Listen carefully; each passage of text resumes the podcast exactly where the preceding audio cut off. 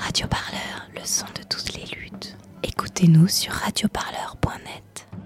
Malgré la crise du Covid-19, le confinement ordonné par l'État et la fermeture des frontières, le gouvernement s'entête à maintenir les centres de rétention administrative. Aussi connus sous l'acronyme de CRA, ces centres poursuivent leur politique d'enfermement des personnes en situation irrégulière. Selon les chiffres communiqués par les associations, les CRA retiendraient encore près de 150 étrangers dans des conditions insalubres. Une situation jugée aberrante et intolérable pour avocats et associations qui dénoncent des atteintes graves aux droits et libertés fondamentaux et demandent la libération des personnes retenues.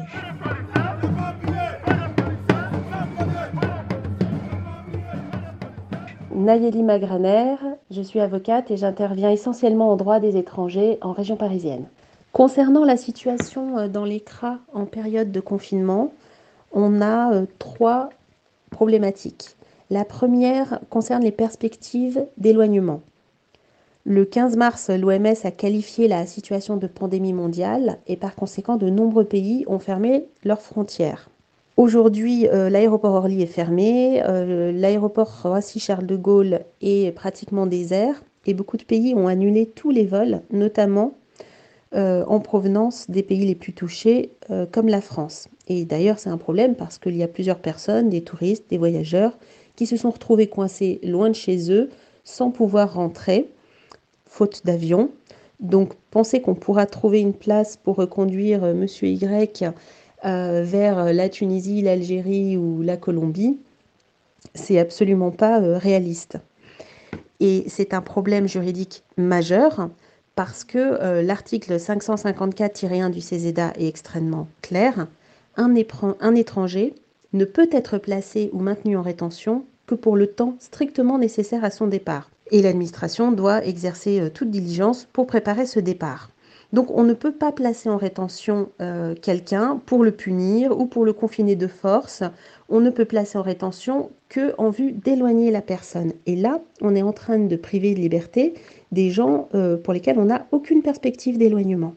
S'agissant maintenant deuxièmement des risques sanitaires, plusieurs décisions de, JLD mentionnent que les conditions de rétention et la promiscuité qu'il y a dans les centres sont de nature à favoriser la propagation du virus et euh, à mettre ainsi en danger tant les retenus eux-mêmes que le personnel des centres de rétention. Donc il ne s'agit pas uniquement des retenus, mais également des policiers ou des personnes qui interviennent pour nettoyer euh, le CRA.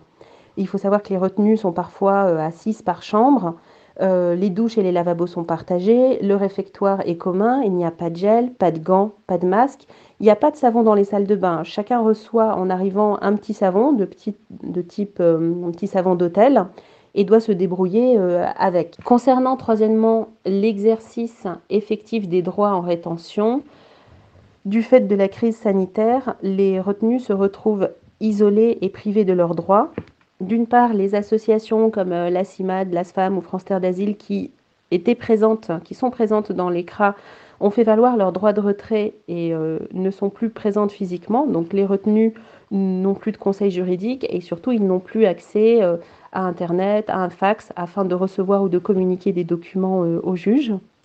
Et d'autre part, les visites ont été suspendues. Est-ce qu'au regard de la situation euh, que vous décrivez, vous, en tant qu'avocate, euh, on peut considérer qu'il s'agit de non-assistance à personne en danger? Alors, est-ce qu'il s'agit de non-assistance à personne en danger? Euh, Ce qui se passe dans les CRA est représentatif de ce qui se passe dans, dans, les prisons, mais également de ce qui se passe dans d'autres endroits. Je pense aux soignants, je pense aux policiers. À qui, alors les soignants qui n'avaient pas assez de masques, les policiers à qui on a interdit à un moment donné de porter les masques, même leurs propres masques. Euh, quelles vont être les conséquences juridiques? Est-ce qu'il va y avoir des mises en cause de la responsabilité de, l'État? Euh, ça, L'avenir nous le dira, mais ça risque d'être quelque chose d'assez euh, énorme, effectivement. Au service juridique de l'ASFAM, Association Service Social Familial Migrant, Céline Guillot et Justine Girard assurent que le gouvernement n'a pas pris de mesures pour gérer la pandémie de Covid-19 au sein des centres de rétention. Au CRA de Vincennes, les retenus continuent de vivre les uns sur les autres sans aucune mesure d'hygiène. Sur la gestion du Covid dans le centre de rétention, on a, euh, nous, rapidement euh, alerté le ministère et la préfecture sur ces questions, c'est-à-dire euh, quels allaient être les protocoles à mettre en œuvre, comment nous, en tant qu'intervenants dans ce centre de rétention juriste, comment on allait pouvoir travailler et exercer cette mission pour les retenus et donc qu'est-ce qui était préparé pour les retenus On avait, on n'a eu aucune réponse. C'est-à-dire qu'on n'a eu aucune information, ni orale, ni par mail, ni protocole qui nous a été transféré. Il y a eu une réunion pour parler de cette problématique qui a réuni les acteurs du centre de rétention de Vincennes et où finalement on s'est plutôt rendu compte que cette réunion elle était plutôt pour questionner ce qui allait être fait mais qu'il n'y avait pas déjà vraiment de protocole qui avait été euh, mis en place. C'était vraiment plutôt une réunion de réflexion et se dire comment on va travailler comme ça. Mais nous, même après cette réunion, on a à nouveau sollicité des protocoles écrits et on n'a rien eu. Et est-ce que vous savez si euh, certaines mesures sanitaires ont été prises? Aucune mesure sanitaire n'était mise en place.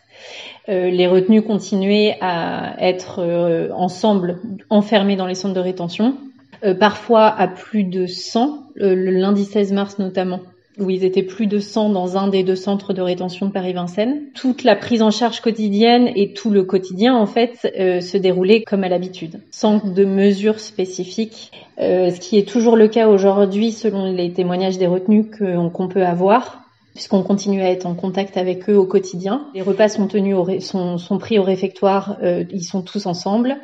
Euh, ils se passent les téléphones quand nous on les appelle, donc en fait ils n'ont pas de gants, il n'y a pas de mesures sanitaires spécifiques mises en place. Ils sont toujours deux par chambre et ils côtoient les mêmes lieux euh, sans, qu'il y ait de distance euh, mise en place entre eux. Et aujourd'hui, combien de personnes sont encore estimées être retenues dans l'écras de Vincennes? Le lundi 16 mars au matin, ils étaient 53 dans un des cras et ils étaient 106 dans un autre, donc 159. Donc il y a une centaine qui a été libérée depuis le lundi 16 mars en fait. Enfin, si on peut raisonner comme ça, parce qu'il y a quand même eu quelques nouvelles personnes placées au centre de rétention depuis le 16 mars, à savoir 5 personnes. Ah, donc, ça veut dire que la préfecture continue, malgré euh, cette situation de crise sanitaire inédite que traverse la France, euh, à arrêter et mettre en rétention des personnes. Ça interpelle, ça questionne. Euh, c'est un peu ce que dit Justine. C'est euh, jusqu'à quel point c'est euh, prioritaire au sein du monde politique de dire qu'il va falloir impérativement interpeller et placer des personnes qui sont juste en situation irrégulière pour les éloigner face à un enjeu sanitaire qui questionne quand même nettement plus. Donc ça, c'est quand même une grosse interrogation. Euh, ce qui questionne quand même aussi, c'est qu'il euh, y a eu une décision certes de confinement le 16 mars, mais là, c'est vrai que l'enjeu sanitaire et toute la question sur le Covid, il a débuté avant. Euh, on était informé avant et qu'on a quand même le sentiment qu'il y a eu euh, un peu un aveuglement euh, au niveau des préfectures de dire on va quand même maintenir cette activité coûte que coûte. Et quand on constate que les, les, les grandes réunions, enfin la grande réunion qui a été faite euh, était plutôt pour se questionner, euh, que le, les médecins des centres de rétention ont été finalement assez peu écoutés. parce que je pense qu'ils avaient certainement des idées, hein, eux, sur comment on aurait pu gérer. Euh, et qu'en fait, face à l'enjeu sanitaire, c'est encore les préfectures, le volet administratif et le volet politique qui a été décisionnaire. Quoi.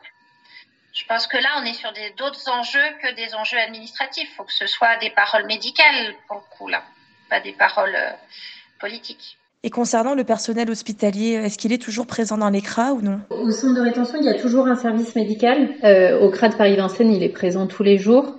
Euh, donc depuis le, le, confinement, et ça n'a pas changé en fait, ils sont toujours présents dans le centre de rétention, le service médical.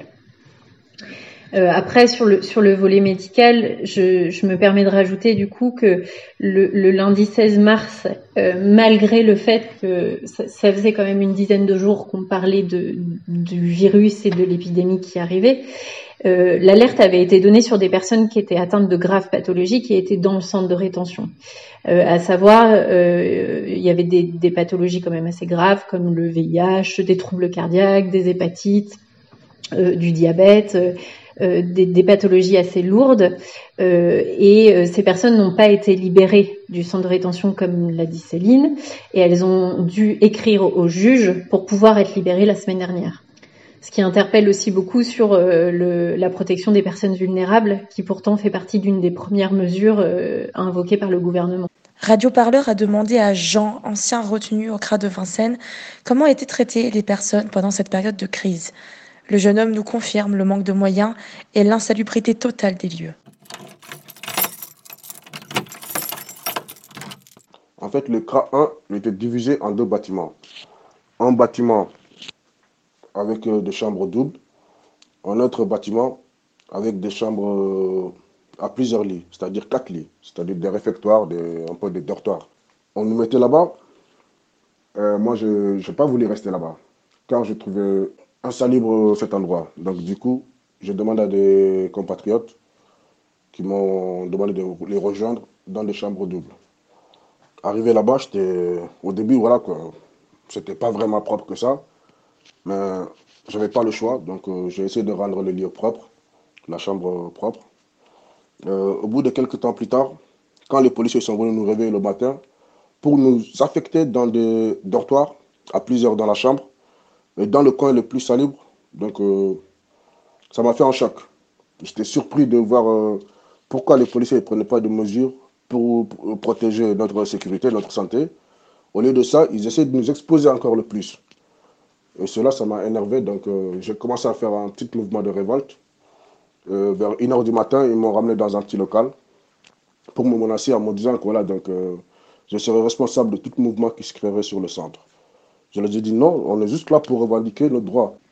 Et est-ce que vous avez reçu euh, des instructions ou même du matériel pour pouvoir vous protéger? On n'avait pas de masque, on n'avait pas de gel hydroalcoolique. Par contre, les infirmiers, eux, ils se protégeaient. Et ça m'inquiétait même quand, quand je les voyais se protéger, que nous, on ne se protégeait pas du tout. Il me disait que non, monsieur, rassurez-vous, donc euh, pour l'instant, il n'y a rien. J'ai dit non, ce n'est pas le cas, parce que si c'était le cas, vous ne mettrez pas des masques ici. Quoi. Voilà, donc euh, on était là-bas, euh, sans masque ni protection. On était entassés à plusieurs personnes, plusieurs centaines déjà, alors que ce n'était pas normal. Le confinement interdit ça. tout rassemblement de plus de 100 personnes. Donc, ce qui a été notre cas là-bas, c'était incompréhensible un peu. Quoi.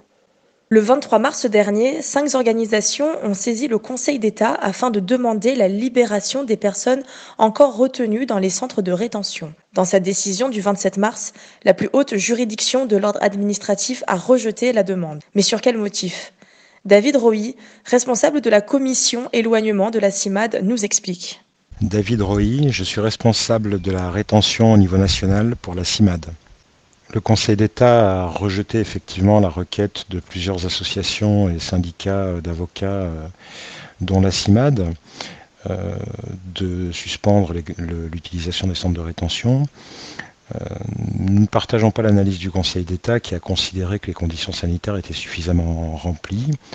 Le Conseil d'État a considéré ces éléments-là sans énormément d'éléments de preuve d'abord, et puis ensuite en se satisfaisant de précautions sanitaires et d'un protocole fourni par le ministère de l'Intérieur qui nous semble tout à fait insuffisant. Notamment, les gestes barrières ne sont pas assurés, il n'y a pas de masque, euh, le gel hydroalcoolique n'est pas toujours euh, disponible, et puis euh, le fonctionnement même des centres de rétention rend impossible une protection suffisante. Ça, c'est le premier aspect.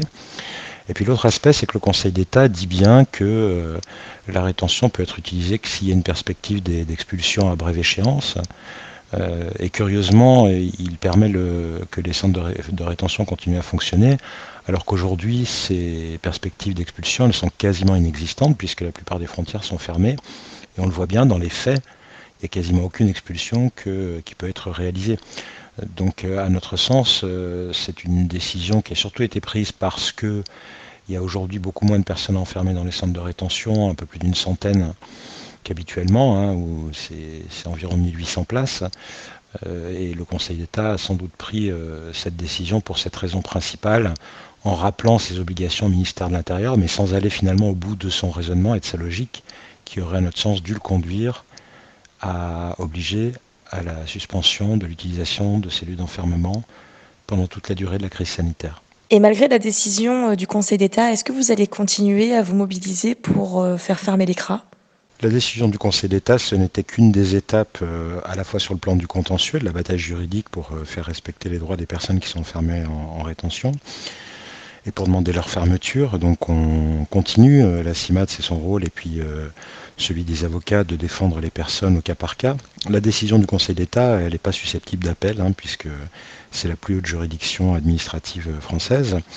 Mais la, bataille continue sur le plan du contentieux et puis aussi sur le terrain politique, hein, puisque euh, des autorités administratives indépendantes euh, dénoncent euh, le fait que les centres de rétention continuent de fonctionner, des médias s'intéressent à la question et par ailleurs des parlementaires sont actuellement mobilisés pour aller constater ce qui se passe dans ces centres de rétention et constater les manquements euh, les manquements que nous avons déjà dénoncés. Et puis euh, sur le plan politique, euh, nous avons également publié un communiqué avec l'Observatoire de l'enfermement des étrangers qui regroupe de nombreuses organisations dont la CIMAD pour demander la fermeture de ces centres de rétention dès le début de la crise sanitaire. Donc voilà l'ensemble des actions qui sont en cours et qui continuent. Et puis on note aussi de la part des personnes enfermées elles-mêmes une volonté de se battre contre la situation. Euh, moi, j'ai eu écho d'un début de grève de la faim au centre de rétention du Méné-Lamelot,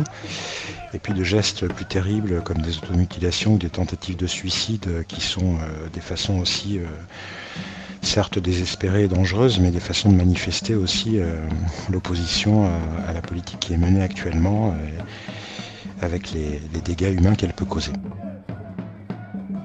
Radio Parleur, le son de toutes les. Écoutez-nous sur radioparleur.net.